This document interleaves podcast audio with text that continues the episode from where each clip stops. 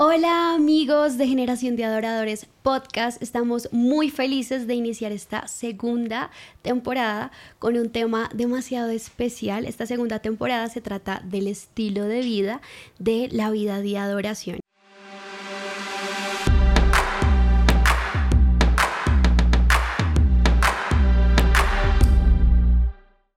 Y muchas veces hablamos superficialmente de la vida de oración, pensamos que solamente se trata de orar, de cantar canciones bonitas, de leer la palabra y esto es súper importante, pero muchas veces tenemos muchas luchas íntimas que no sabemos cómo expresar y en este tiempo vamos a hablar de algo súper importante y es sobre la salud mental y cómo traer a control nuestras emociones. Y por eso tenemos una invitada súper especial que se llama Alexandra. Por favor un aplauso donde, donde estás. Ella es la creadora de Extravagantemente. Y bueno, Alexandra, bienvenida aquí a Generación de Adoradores. Gracias por aceptar esta invitación. Eh, de verdad que tienes mucho contenido en tu corazón para darnos. Gracias por venir. Sofi, muchas gracias por la invitación. Yo muy feliz de estar hoy con toda la audiencia de este podcast y la idea es que hablemos con transparencia y podamos empezar a caminar en ese camino de libertad en cuanto a la salud mental. Sí, tú también tienes tu podcast, ¿no? Sí, extravagantemente. Y el eslogan es Vive la vida a full color, porque antes la, la veía y la vivía en blanco y negro. Qué chévere.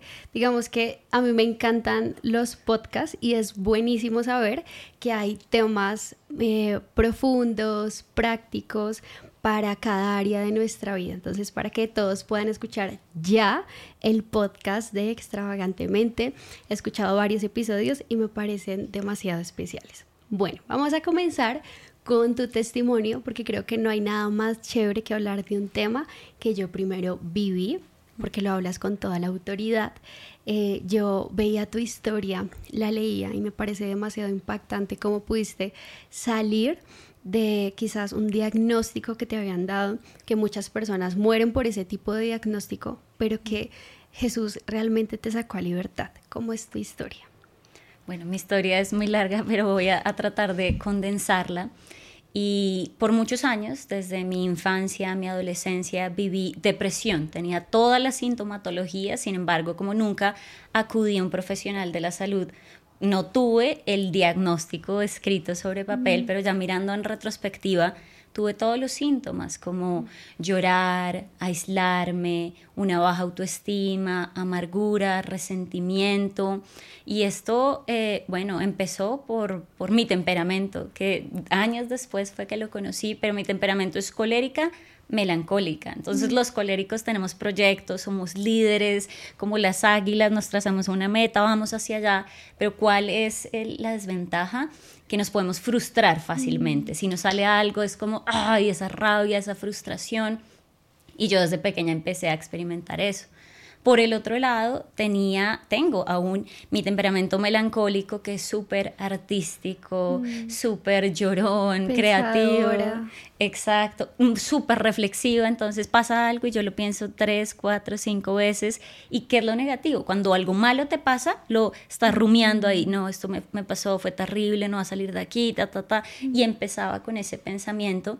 Pero ¿qué pasa adicionalmente? Los melancólicos que son usualmente artistas sensibles, nos encantan dos, eh, dos temas ambivalentes, que es el silencio y la soledad, mm. porque amamos esa inteligencia intrapersonal. Y yo escribía, dibujaba, leía, y eso me enajenaba un poco más, me aislaba del mundo que me rodeaba y también hoy comprendo que era en respuesta a, a lo que vivía en mi, en mi hogar sé que, eh, como dice la doctora Edith Eger, el sufrimiento es universal, pero el victimismo mm. es opcional. Y, parte del sufrimiento que viví de niña, pues fue un hogar disfuncional. Mi mamá venía de un hogar donde había perdido a sus padres, mi papá, hijo de madre soltera, se unen mm. y padres con heridas van a herir a sus hijos, así no lo quieren.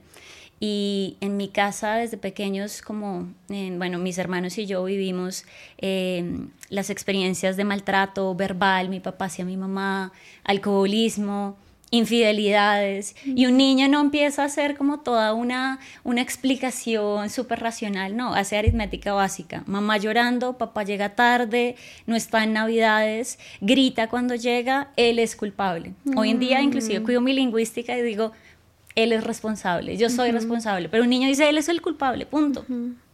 Y el resentimiento fue el paso número uno que me empezó a amargar, a deprimir, y eso no lo resolví, sino hasta después de los 20 años. Entonces eso se volvió una bola de nieve, ya en la adolescencia, baja autoestima. Y yo digo, la depresión es como una receta, todos tenemos una olla que es nuestra mente. Y vamos botando ingredientes, ya con tres ingredientes uno hace una sopa.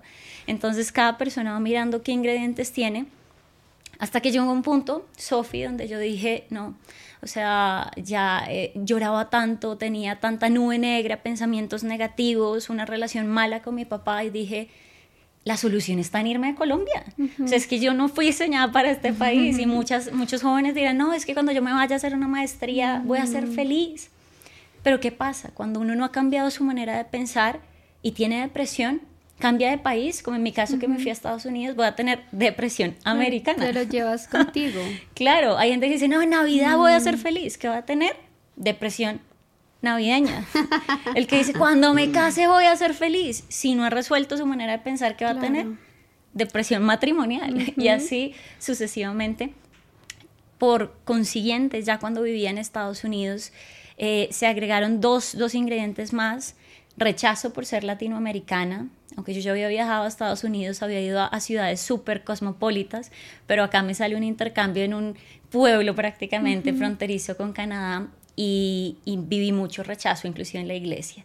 Entonces, claro, venía con baja autoestima, ya todos mis, ingredientes ahí, rechazo, me aíslo más y sigo leyendo, pero ahora leo acerca de artistas que sin yo saberlo se habían suicidado. Entonces eso hace hincapié en un pensamiento, bueno, tal vez esto puede ser la solución. Empiezo a leer, a estudiar un montón. Y, discúlpame interrumpirte ahí, o más bien como poder agregar que muchas veces como músicos eh, cristianos, eh, tenemos, claro, personas a las que seguimos y decimos la vida de esta persona, pues es increíble, pero también le agregamos un poquito a músicos del mundo y en esos momentos en que nos sentimos mal, pues vienen esas influencias y también pues atacan a nuestro corazón. también, pues qué consejo le das a una persona que está viviendo un tiempo de ansiedad, depresión, pero que le agrega música, pues que no va a levantar para nada el ánimo, que al contrario como lo que hace es deprimirte más o aconsejarte sobre la vida en que ellos llevan.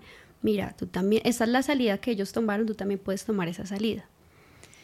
Mira, para mí una revelación ha sido la identidad es el subsuelo de la salud mental. Mm, Por eso Jesucristo, que es nuestro ejemplo, fue tentado en identidad. Mm. Si eres hijo de Dios, si mm. eres hijo de Dios. Así que para mí eh, eh, bueno, escuchar el tipo de música, leer la literatura que escuchamos, escuchar los podcasts que escuchamos, es una consecuencia de yo conocer mi identidad, que me hace daño, que me hace bien, con quién puedo hablar, mm. con quién puedo estar, con quién no. Y para mí es fundamental que los jóvenes, las personas que, tienen un, un caminar en fe, sepan cuál es mi temperamento. La personalidad se compone de temperamento, que es lo que heredo, pero carácter, que es lo que yo aprendo, lo que yo mm. construyo. Entonces hay algo que yo no puedo cambiar. Uno dice, oye, es que porque yo soy así como tan sensible, tan llorón. Mm. Ok, tal vez es parte, ah. tan bravo, tan gritón.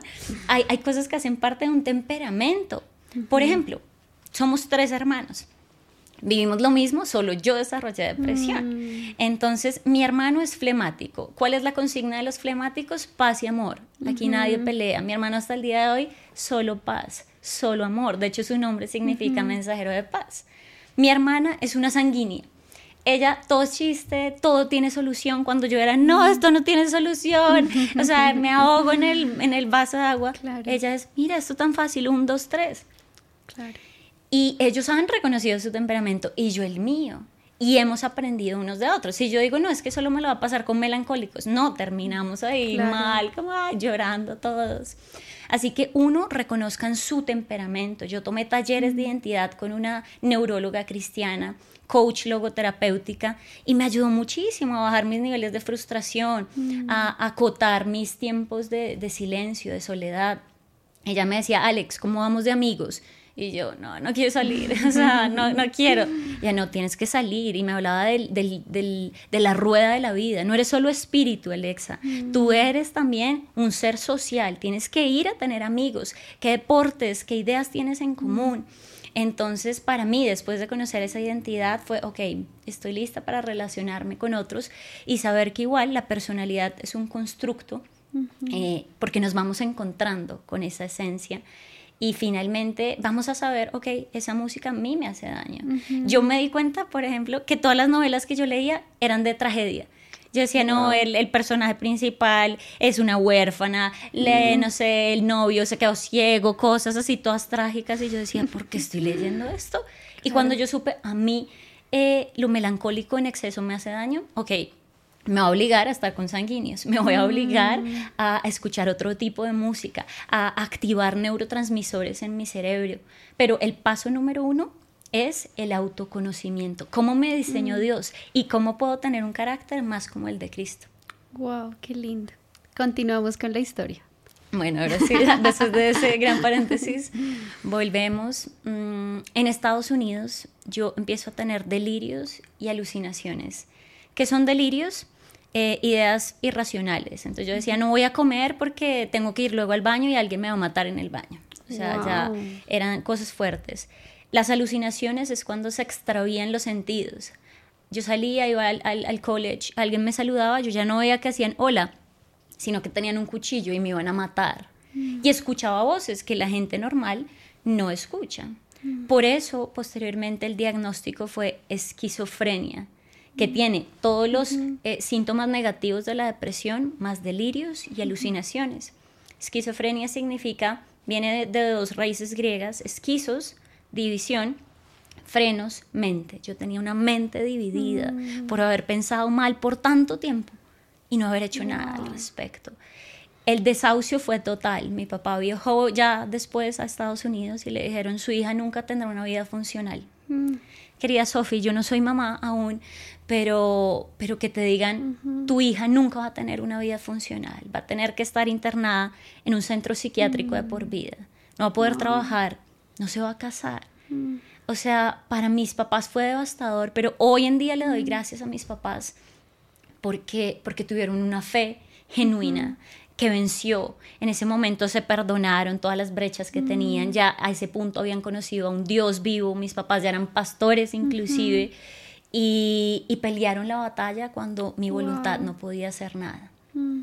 Y en ese momento en el que tú ya te viste como que estabas súper mal, ¿buscaste ayuda o cómo tus papás supieron que tú estabas así aún estando en otro país? Bueno, básicamente ocurre un intento suicida.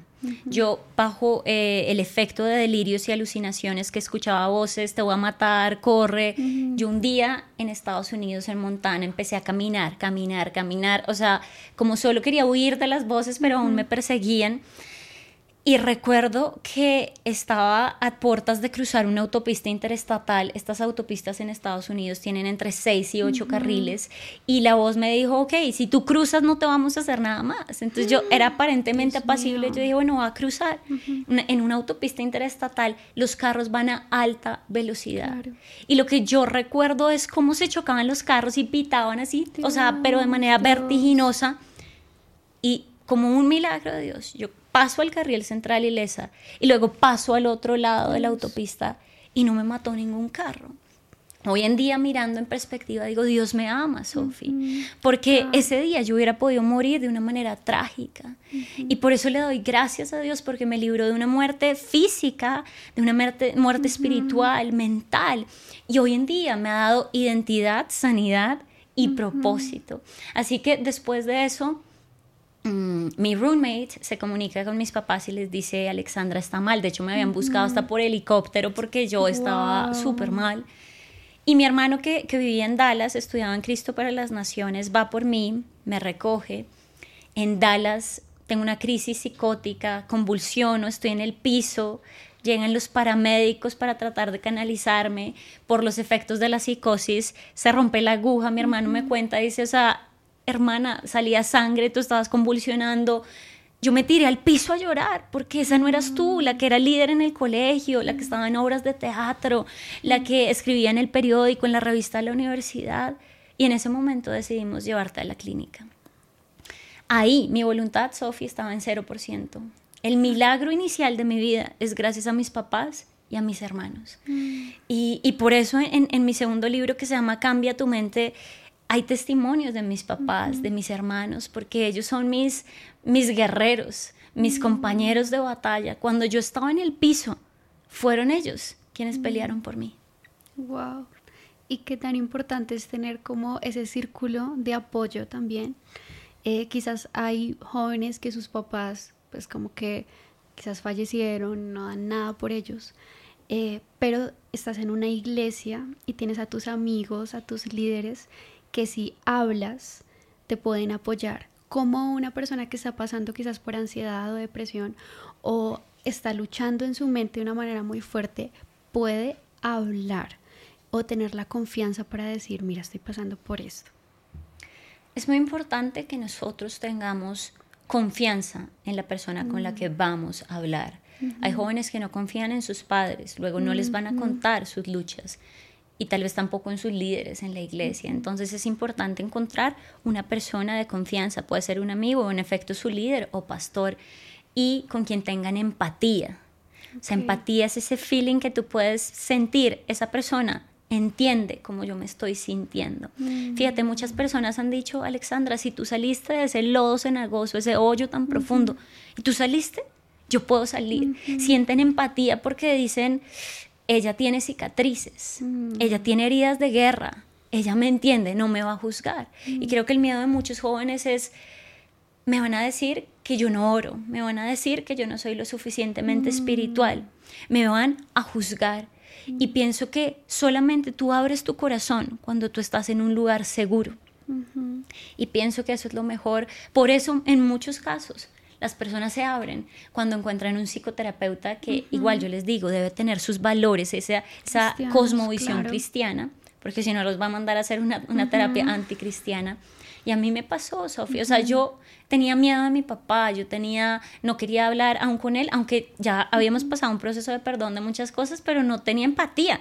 Entonces igual no le iba a contar cosas, pero encontré a esta, a esta terapeuta que, mira, o sea, yo sentí empatía desde que llegué a su oficina, le vi cuadros con un arte precioso, un mm. ventanal grande, olía rico, habían plantas, o sea, ya mi parte sensible. ¿Tú la buscaste a ella o...? No. ¿Qué pasa? Cuando yo llego a Colombia, después de que ocurre mi milagro, se van los delirios, las alucinaciones, porque ocurre un milagro, Sofi, pero luego de que ocurre ese gran milagro, yo llego a Colombia desahuciada, raquítica, con poco pelo, ojerosa. Y aunque ya no tenía delirios y alucinaciones, yo seguía llorando, yo seguía con la nube negra. Y mi mamá fue clave en el proceso. Ella dijo, hija, no puede ser esto. O sea, tú tienes que buscar ayuda. Y mi mamá en una reunión de pastores tuvo la valentía y la vehemencia y les dijo, miren, mi hija tuvo este diagnóstico, aunque pasó un milagro, ella sigue así, necesito que me ayuden, ¿a dónde la llevo? Y que sea una ayuda integral. Qué linda. Y o sea, eso nunca antes visto, porque dirá, ay, el que dirán y me van a juzgar. Y un pastor llega y le dice, pues mira, yo intenté suicidarme hace no sé cuántos años y encontré una neuróloga cristiana que además es coach y me ayudó. ¿Por qué no la llamas? Y mm. esta neuróloga con el corazón de Dios. Hoy en día es mi mentora y yo soy la mm. mentora de sus hijas mm, adolescentes hoy en día. Ella eh, me, me, empezó a ayudar, pero primero la que la buscó fue mi mamá, tuvo citas con ella mm. y me dijo luego mi mami, encontré una persona que te puede ayudar, hija, ¿tú quieres ir? Y mi voluntad que ya estaba en 1 o 2% dijo, sí, mamá, yo quiero ir. Y ahí empezó un proceso en donde ya llevo 10 años, pero para mí fue importante, Sofía. Yo motivo a la audiencia, busquen ayuda y encuentren esa persona que tenga estas tres características, confianza, empatía y el mismo set de valores cristianos. Wow.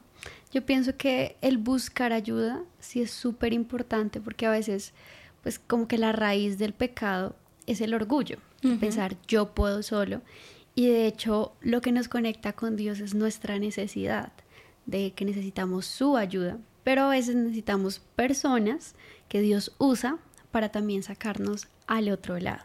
Entonces, pues yo quiero que tú nos des también como el proceso que tiene que pasar quizás una persona, porque a veces queremos que todo sea instantáneo, obviamente en medio de tanta desesperación interna, quisiera obviamente que todo fuera así, mm. pero bueno, el primer proceso, buscar, o primer paso del proceso, buscar ayuda y de ahí cómo seguimos. Bueno, obviamente eh, quiero hacer eh, la salvedad, somos, somos seres únicos, si miramos nuestra huella digital somos únicos. Y tal vez mi paso fue como un, dos, tres, cuatro, tal vez el de otro sea cuatro, cinco, tres, dos, uno. Eh, el, el, autoconocimiento es súper importante, hay personas que están en un punto álgido y necesitan tal vez empezar con antidepresivos, antiansiolíticos. Esa no es la respuesta final, o sea, es un paliativo. Mi papá siempre me dice esto, hija, un antidepresivo no puede ir a pedir perdón Mm. Un antidepresivo no te va a hacer pensar bien. Es un paliativo, tal vez necesario temporalmente, pero viene eh, este proceso que es individual. En mi caso, querida Sofi, después de que eh, inicio terapia, hago talleres de identidad, me conozco a mí misma, eh, empieza esa, esa búsqueda de Dios de una manera más consciente. Yo sabía de Dios, pero no conocía a mm. Dios y yo empiezo la meditación bíblica, que para mí fue algo maravilloso. O sea, meditar es súper bíblico, no es un tema oriental, budista. Y, y, la Biblia habla que meditar es pensar atenta, repetida y enfocadamente en algo. Yo luché muchos años con llanto, o sea, yo creo que ya no me quedan lágrimas de todo lo que lloré, lloré de mares. Y, mm, y un versículo para mí clave fue Salmos 30, 11 y 12, que dice, tú cambiaste mi lamento en baile. Me quitaste la ropa de luto y me vestiste de fiesta, para que te cante y te alabe, mm. para que no me quede callada, Señor mi Dios, siempre te daré gracias. Y yo empecé a meditar, a pensar, me sentaba, ponía música instrumental, meditaba. Y ahí encontré dos premisas, Sofía, en la meditación alguien que luche con pensamientos de enfermedad mental, pensamientos negativos, no se puede quedar callado. El Salmo lo dice, no me quedaré callado. Cuando venga el pensamiento rumiante negativo, tengo que abrir mi boca, pero ¿qué voy a hablar? Mm. Dice, te cantaré, te alabaré, no me mm. quedaré callado y siempre te daré gracias. Y yo dije, la gratitud es la clave. Y ahí empecé un, blog de gratitud en esa época. Empecé a escribir, gracias Dios por el cepillo dental, por la crema dental, gracias por la luz, gracias por la voz. Sin luz no hay color, eso lo dijo Isaac Newton. Luego por eso Jesús dijo, soy la luz del mundo y empezó con esa turbulencia revelación. Y eh, mucha gente empezó a, repostear en el blog, oye, no he visto eso, hablé acerca de la belleza, de las artes, de los libros, la educación, las relaciones, gratitud, gratitud. Y eso se convirtió en mi primer libro, que fue El mundo de la gratitud, que ya se une a, lo que es journaling, porque escribir trae visible el pensamiento invisible y lo que no tiene nombre cobra nombre. Así que bueno, ahí ya he dado tres, tres claves, creo que culminaría con, con, el deporte, aunque bueno, hay muchos en, en, los libros, yo hablo al respecto, pero el deporte para mí fue terapéutico, catártico yo venía de soledad y mi terapeuta me dijo, Alex, tienes que socializar. Mm. ¿Qué te gusta? Y en esos días vi un video de una persona con esclerosis múltiple haciendo un Ironman. Wow. Un Ironman es triatlón, natación, ciclismo y atletismo.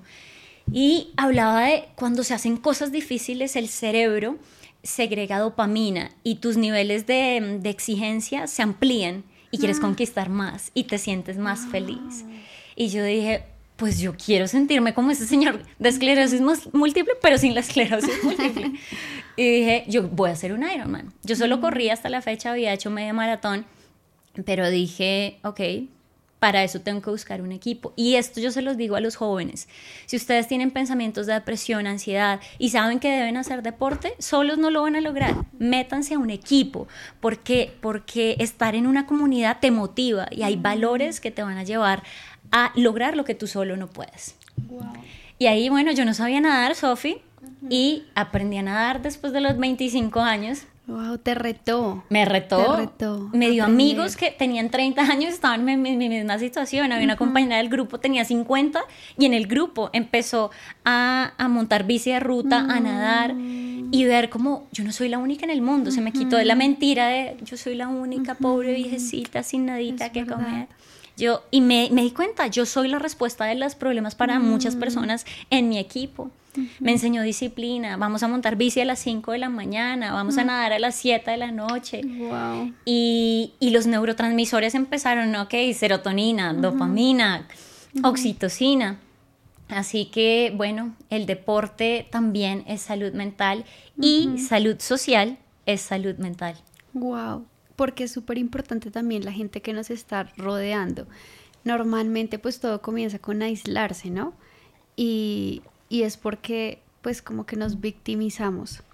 Pero mm, una de las herramientas también es la alabanza y la adoración, no solamente cuando lo hacemos a solas, sino cuando estamos con la iglesia, todos adorando al Señor. Porque es tan importante la alabanza y la adoración en la salud mental y espiritual. Mira, Sofi, para mí cantar y alabar es una forma de meditar y que como ya lo dije previamente, la meditación es clave para la salud mental. Tal vez cuando tú meditas sin melodías, sin armonías, hay un proceso, pero la música es como ese bálsamo para la mm. meditación. No sé si a ustedes les ha pasado, pero a veces hay una canción que tú la escuchas una y otra vez y se te pega y ya resultas cantándola. Entonces la meditación es, eh, o sea, ocurre muchísimo más rápido. Eh, por eso las personas que van a aprender un segundo idioma, inclusive con, con la música, lo hacen y, y es mucho más rápido el proceso. Entonces, fíjate, una persona que quiere evitar la depresión debe llenar su mente de Dios, de alabanza, de gratitud, yo hace poco leí Efesios 6 porque yo le dije, mira Dios, yo quiero tener cada vez mi cabeza más llena de ti. ¿Cómo hacemos? Mm. Quiero sacar lo que pueda haber de pesimismo, negativismo, ansiedad, tal vez como eh, cosas que tú no, no quieres para mí. Y él me dijo, Efesios 6, Alexandra, ahí está la clave. Fíjate que en Efesios 6 habla de estar llenos del Espíritu de Dios y nos menciona cuatro puntos. Nos dice, hablando entre ustedes, yo no me lleno solo, tengo que mm. estar en comunidad. Dice, hablando entre ustedes, salmos. En los salmos yo voto mis emociones, pero también alabo a Dios, que es más grande que mi temor, que mi tristeza, que mi pérdida.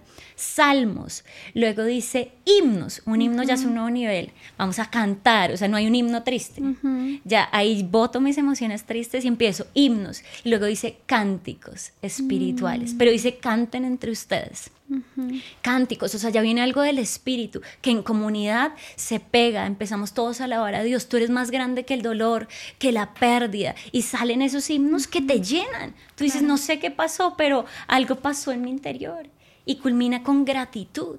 Cuando tenemos este cuarteto, Dios dice, así en comunidad te vas a llenar. Luego creo que con eso respondo la pregunta.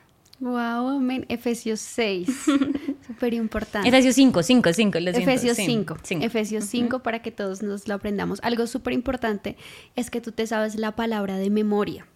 Y creo que a veces hay circunstancias en donde no podemos sacar la Biblia y leer un verso. Así que nos tenemos que pues memorizar la palabra.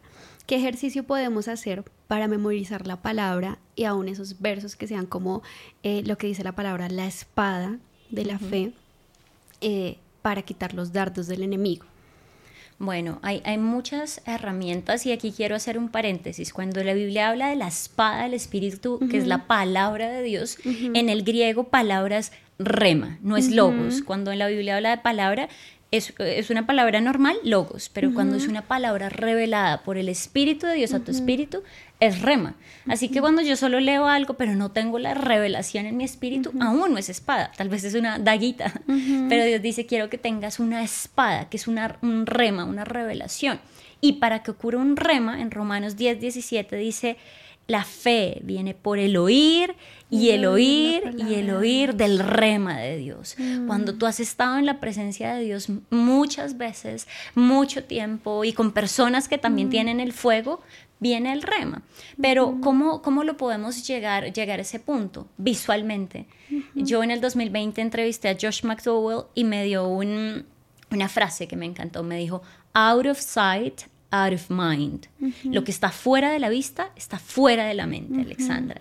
Así que lo importante tiene que estar a la vista, que las palabras estén escritas en tu casa, en tu celular, en, el, en, el, en, la pantalla de bloqueo, que la tengas en tu oficina. Yo en mi oficina tengo un, un tablero de corcho donde están las palabras pegadas, tengo cuadros con las palabras que a mí me sirven para un momento de la vida. Yo tengo, de hecho hace poco puse en Instagram eh, versículos bíblicos eh, para activar el pensamiento positivo que inclusive, o sea, lo tengas en, en todo lado, que lo puedas escuchar, que lo puedas hablar con tus amigos. O sea, es como todos los sentidos, que la palabra sea multisensorial, que te bombardee por todo lado, para que entonces venga el rema de Dios a tu vida. O sea, que podemos decir en conclusión que nosotros pensamos lo que constantemente estamos consumiendo. Entonces, si yo escucho música depresiva, voy a estar deprimido, pero si la palabra de Dios es mi oxígeno, está constantemente en mi mente, en mi corazón, la estoy declarando, pues va a cambiar también el pensamiento. Así es, o sea, de hecho, eh, este mes leía segunda de Corintios 4, en donde el apóstol Pablo eh, empieza a hablar muchas cosas eh, que son duras en la vida. Él dice, estamos derribados pero no destruidos. Dice, estamos perseguidos, pero no mm. estamos desamparados. Y empieza a dar un, listado y luego dice, por eso nosotros, los creyentes, creemos conforme a lo que está escrito, por lo cual también hablamos. Mm. Las creencias, Sophie, según la psicología, vienen de pensamientos y aprendizajes, porque somos seres ambientales, y cuando tú crees algo, es cuando lo hablas. Por eso la gente dice, sí, yo sé que yo tengo que hacer deporte, pero todavía no lo han creído. Luego no lo hacen, no lo mm, hablan. Pero cuando tú crees algo porque lo has rumiado, está en tu entorno, te lo han modelado, entonces en ese momento es que lo hablas. Por eso es importantísimo que llenemos nuestra mente de Dios, de su palabra, de fe, de optimismo, que leamos libros que nos enseñen a pensar bien, porque la buena noticia es que sí podemos pasar de una mente depresiva, ansiosa, a una mente optimista, llena de fe y de esperanza. Amén, yo lo creo. Algo que estábamos hablando ahorita antes de empezar era acerca de las redes sociales y cómo las redes sociales han vuelto a las personas o nos han vuelto como más sensibles o más depresivos. ¿Por qué razón? ¿Por qué razón las redes sociales nos han vuelto así? Bueno, por muchos motivos. Uno, se habla del FOMO o Fear of Missing Out. O sea, me da miedo perderme algo de lo que está pasando. Entonces ya hay una ansiedad de algo está pasando ahí, me lo estoy perdiendo. O sea, obsesión con el chisme. sí, en otras palabras, como estoquear a toda la gente, estar ahí.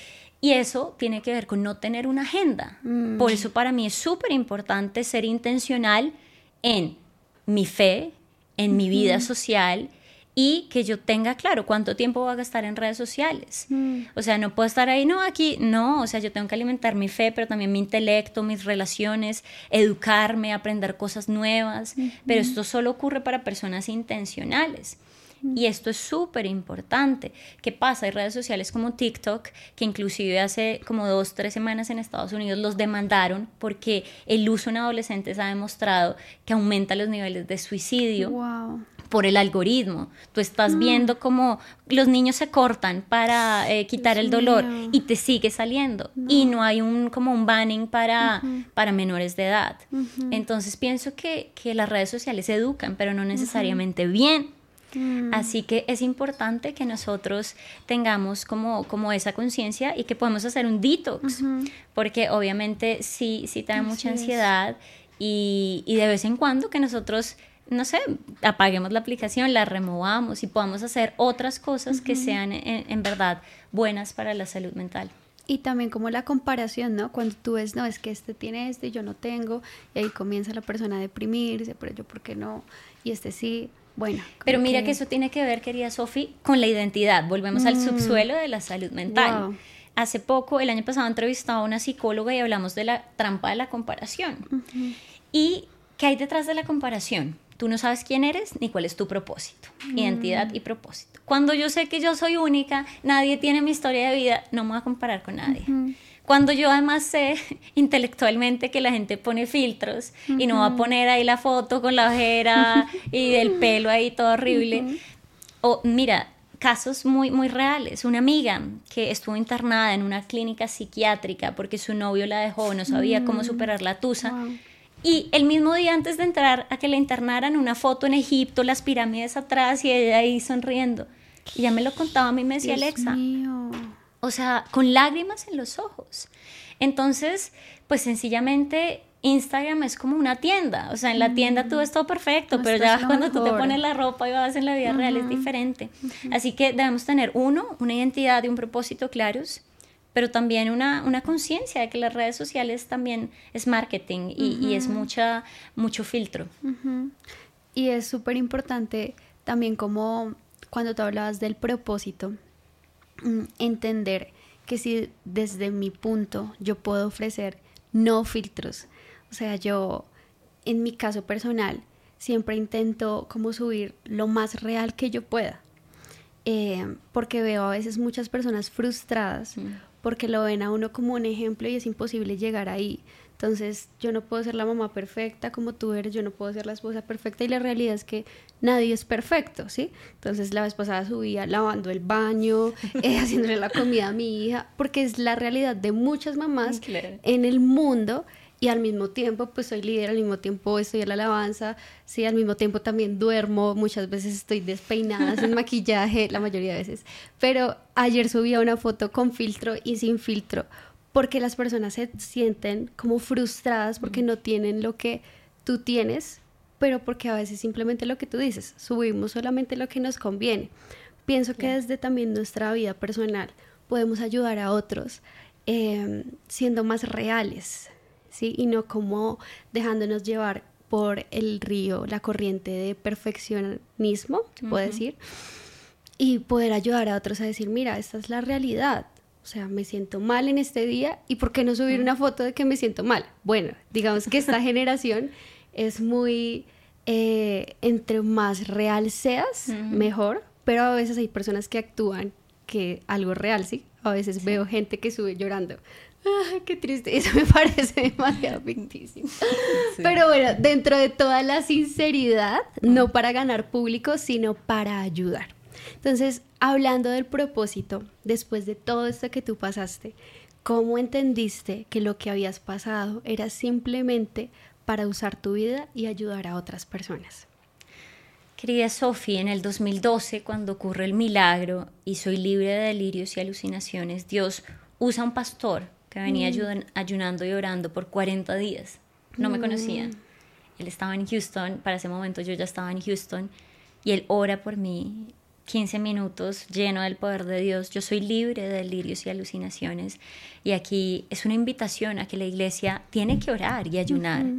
Porque, porque hay cosas eh, que han venido por años, fortalezas mentales, pero Jesús mismo lo, lo, dijo, hay cosas que solo salen con ayuno y oración. Y ese pastor con el amor de Dios ni siquiera me tocó, o sea, llegó y la presencia de Dios llegó y yo fui libre. Y ese pastor me dio tres palabras que en, en mi libro Cambia tu mente, yo las, son prácticamente tres capítulos, y él me dice, no me conocía, y me dice, recuerda esto, tú eres hija de Dios, lo demás es accesorio. O sea, me habló de identidad.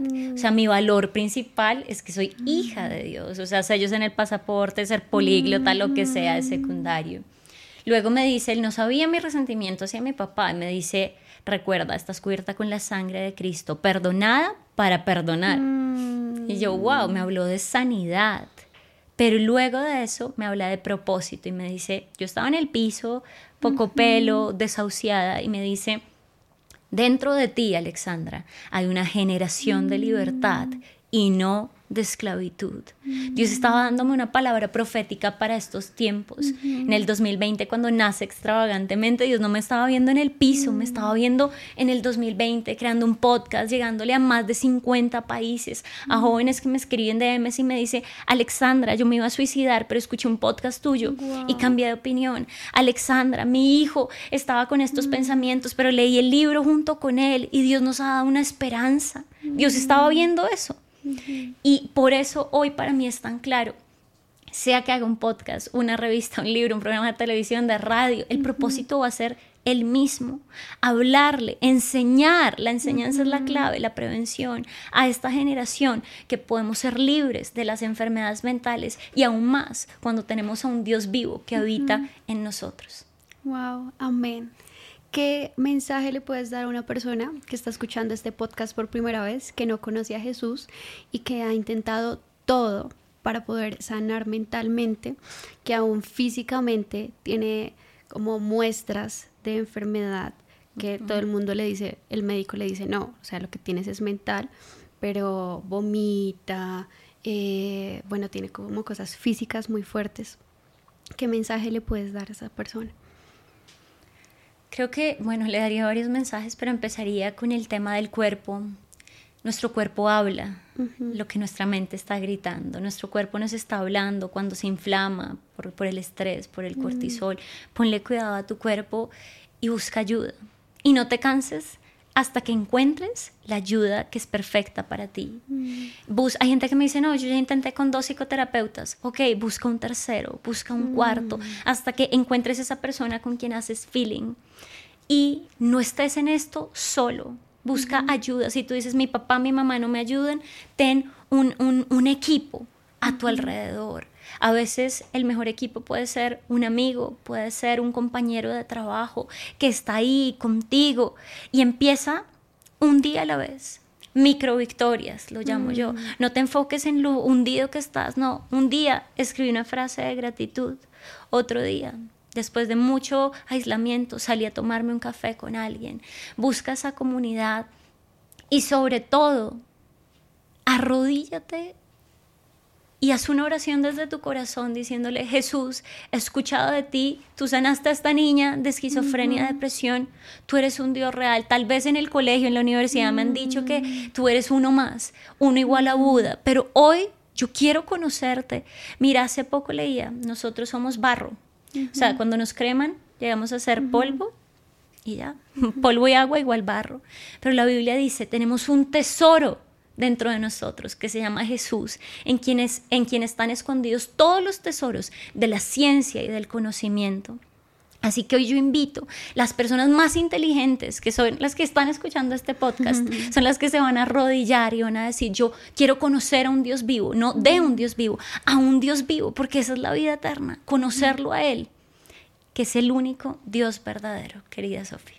Amén. Gracias Alexandra, porque de lo que tú viviste hoy nos estás transmitiendo, eh, si vemos mucha necesidad, llegar a muchas personas que están viviendo esto y que a veces no sabemos cómo ayudarlos. Ya mi última pregunta, pero no quiero que nos vayamos sin esto, y es, ¿cómo podemos ayudar a un amigo, a una persona que está a nuestro alrededor para que salga de esto? Quizás ya como líderes espirituales hemos hecho de todo, pero cómo podemos ayudarlo de una manera práctica hasta ver que la persona ya llegó al final de su lucha.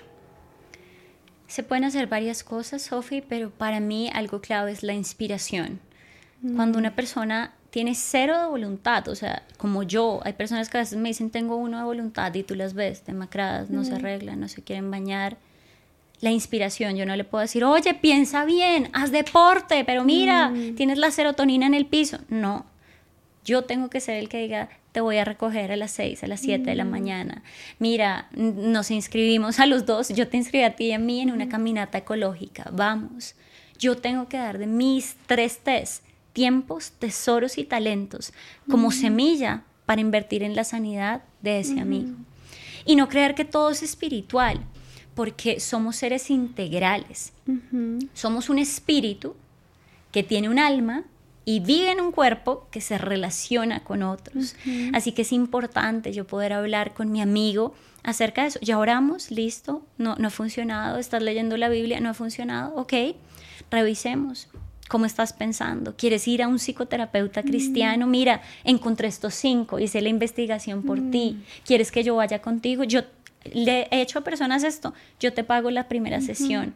Ve, prueba y la persona, o sea, no tiene excusa para decir, no, yo te llevo, te recojo en el carro y luego te vuelvo a llevar a tu casa. ¿Qué más? El cuerpo.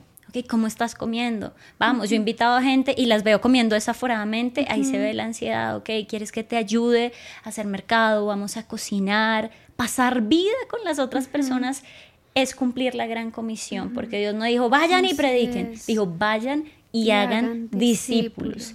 Y los discípulos usualmente no se hacen en un templo, Sofía, se hacen fuera de él, mm, haciendo la vida. Así que ese es el mayor reto que tienen las personas hoy en día. Y finalmente, cultivando esas relaciones de calidad. Sé tú ese amigo que modele a Jesús y que le dé esperanza al otro para conocer al Jesús que tú ya conociste. Amén, amén, así es. Bueno, yo la verdad salgo muy retada de este podcast eh, porque tengo muchas personas a las cuales ayudar, que quiero ayudar, que anhelo que salgan. Última pregunta, perdón, es que este tema de verdad que es muy lindo y es a veces las personas que están alrededor de la persona que está sufriendo, pues también sufren. En mi caso, y mi esposo también, nosotros somos muy compasivos, entonces como que, o sea, ese es como el temperamento, entonces no, cualquier sufrimiento, ay no, ¿qué hago hasta no ayudar a la persona? Uno no termina, pero también se va a la casa y sigue pensando en la persona y sufre internamente por ella. ¿Es sano eso o hasta qué punto yo también puedo ser una ayuda? Y también el otro punto es si la persona quiere o no, como también ser una ayuda sana y no como que tú compartir la lucha. Sí. De una manera no sana. Creo que es muy importante poner límites, poner límites y tener claro un propósito. Yo me acuerdo que cuando inicié extravagantemente, mi neuróloga me dijo, ¿cuál es tu propósito con esto, Alex? Mm. Porque yo al comienzo me cargaba, mira, es que me dijeron que se van a quitar la vida, ¿qué hago? O sea, me voy a poner a orar, a ayunar, no voy a dormir. Y ella me dijo, ¿cuál es tu propósito con esto? Y yo escribí cuál era mi propósito. Mi propósito es educar e inspirar. Mi mm. propósito no es resolver la vida de la persona, es educar e inspirar, pero tener el propósito muy claro. Tener, y tener propósito claro te ayuda a decir sí o no. Hay mamás que llegan llorando, ¿será que tú puedes hablar con mi hija, por favor? Y le digo, ¿tu hija quiere hablar con alguien? ¿Ya le mm. preguntaste a tu hija si quiere hablar con alguien? No, pero yo te llevo. No, yo no mm. quiero perder mi tiempo. Tengo un podcast, más de 80 episodios. Dáselo a tu hija que me escuche. Y si hay feeling, podemos hablar, que vaya a mi oficina, hacemos algo. Pero, pero es muy, muy, muy clave tener el propósito claro. Y mi mamá me ha enseñado algo eh, en términos de, de consejerías, cuando hablas con la gente, y es, solo hay un Dios y no eres tú. Mm. Así que cada día, hija, ve y llévale las cargas a Jesús, mm. porque Él dice que Él cuida de nosotros y nosotros debemos confiar en sus promesas. Así que si el que nos cuida no duerme, pues nosotros sí tenemos que dormir, nosotros tenemos que entregarle eso a Dios y ser diligentes, porque obviamente vivimos en tiempos eh, de, de, muchas tormentas emocionales, enfermedades mentales.